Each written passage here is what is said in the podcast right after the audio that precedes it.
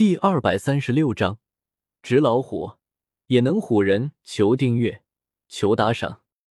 有一个解释，只怕你不愿意承认。当年那一剑，若不是给你机会，你认为沙齿能伤得了我吗？巨子淡淡的说道。萧协听到两人的谈话，无奈的摇了摇头。这两个家伙真是一个比一个装逼，自己这个真正的高手都没有说什么。他们两人倒是摆出一副老天第一，老子第二的表情。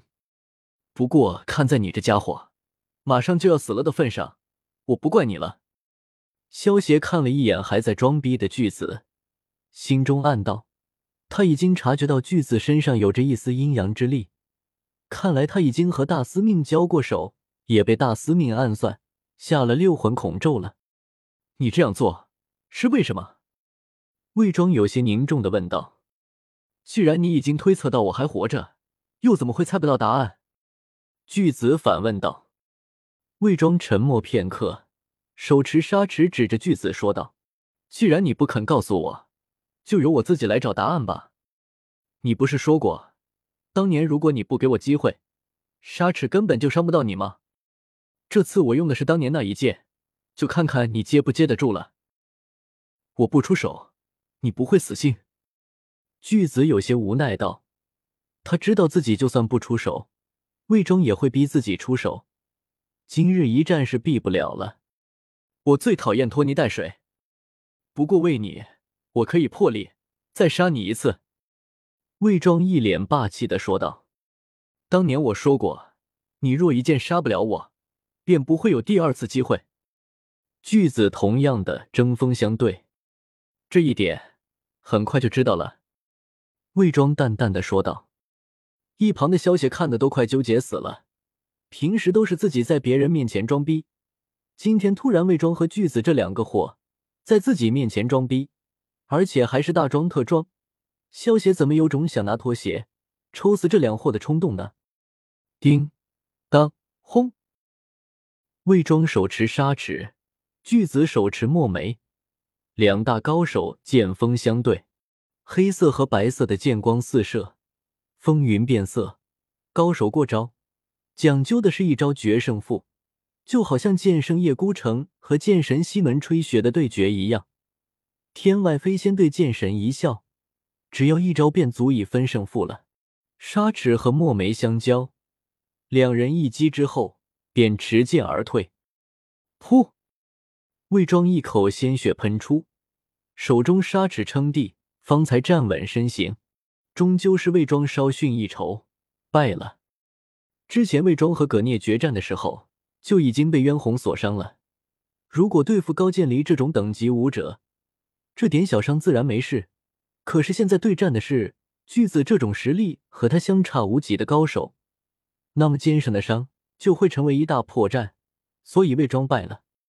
啊！赤练见到魏庄受伤，一脸担忧，想要去扶他，却被魏庄的一个眼神阻止了。魏庄虽然败了，但是他还没有失去战斗力。你败了，巨子淡淡道：“哼，你真的很愚蠢。”魏庄冷哼一声，有些不屑的说道：“还敢大言不惭！”大铁锤听到魏庄的话。怒骂道：“你根本不懂，剑之间的战斗没有胜败，只有生死。”抹去嘴角上的血痕，魏庄冷冷的盯着巨子道：“继续打下去，你会死。”巨子看着魏庄，微微皱了皱眉道：“你害怕了吗？”魏庄冷笑一声：“你与葛聂交手时被渊红重创，消耗了大量的内力，刚才又被墨梅伤及要害。”巨子出声说道：“那又怎样？”魏庄不以为意的说道：“你还不明白吗？你已经没有可能活着离开机关城，你的手下也全部受了重伤。如果你执意要打下去，你们整个流沙组织就会在今天覆灭。”巨子再次说道：“那你还在等什么？”魏庄有些不耐烦了。他搞不明白巨子的意思。既然知道这次是覆灭流沙组织的大好时机，还在墨迹什么？要战便战，哪来那么多废话？魏庄，你走吧。巨子突然出声说道：“什么？”听到巨子的话，不管是流沙众人还是墨家众人，全都是一脸震惊。对于巨子的话，十分不解。萧协听到这话，嘴角扬起一抹淡淡的微笑。在场的人只有他知道，现在的巨子恐怕已经知道自己中了暗算，被下了六魂恐咒的人，一旦运用内力，便会发作。不是巨子不想杀魏庄，而是现在的巨子根本出不了第二招了。要知道，刚才巨子这货还和天明说要让魏庄他们血债血偿。谁知道现在又改口说放过他们？如果不是因为巨子不能再出手，怎么会放过魏庄他们呢？这次我放你一条生路。不理会众人的吃惊，巨子接着说道：“混蛋！”魏庄愤怒的骂道。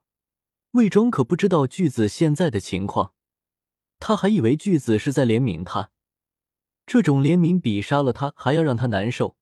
魏庄紧握砂纸。已经准备和巨子拼命了，就算是死，也不能受如此大辱。为什么？为什么要放了这个大坏蛋？给大叔报仇！天明不了解巨子的真实想法，非常不满的叫道：“难道你不想血债血偿了吗？”魏庄对于巨子反常的表现，已经升起一丝疑惑了。魏庄，你应该比我更清楚，你真正的敌人。究竟是谁？巨子面不改色的说道：“我不懂，为什么要放他走？他做了那么多坏事。”天明看了眼一旁生死不知的葛聂，愤怒的叫道：“天明，你过来！”萧协将天明叫到了自己身边。萧协现在已经有些佩服巨子了，这家伙装逼的水平已经达到了一个很高的程度。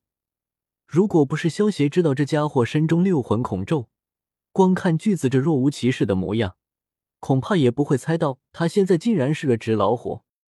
天明听到萧协的话，虽然还有些不甘心，但是却也没有反驳萧协的意思，乖乖走到了萧协的身旁。我实在不明白，你为什么要这么做？你到底是什么人？魏庄有些疑惑的问道。他对于巨子的突然改变有些怀疑，但是打死他也想不到，现在的巨子竟然是个纸老虎。只要魏庄再次出手，巨子必败。其实，我们一直都是对手。巨子听到魏庄的话，再次淡淡的说道。不过他心中暗自松了一口气，因为魏庄会这么问，说明魏庄已经被他成功唬住了。你是？魏庄目光紧紧的盯着巨子，巨子缓缓摘下头的斗笠，墨家巨子也终于露出了他真真正正的面目。嗯，看清巨子脸的那一刻，魏庄满脸的震惊。之前只是猜测，但是证实那份猜测后，他还是觉得不可置信。啊！赤练也忍不住惊呼了出来：当年的燕太子丹竟然没死！好久不见了，巨子淡淡道：“真的是你？”魏庄还是觉得现实比较扯淡，是不是？这样就解释了你所有的疑问。你迟迟没有对机关城下手，不就是因为有这样的推测吗？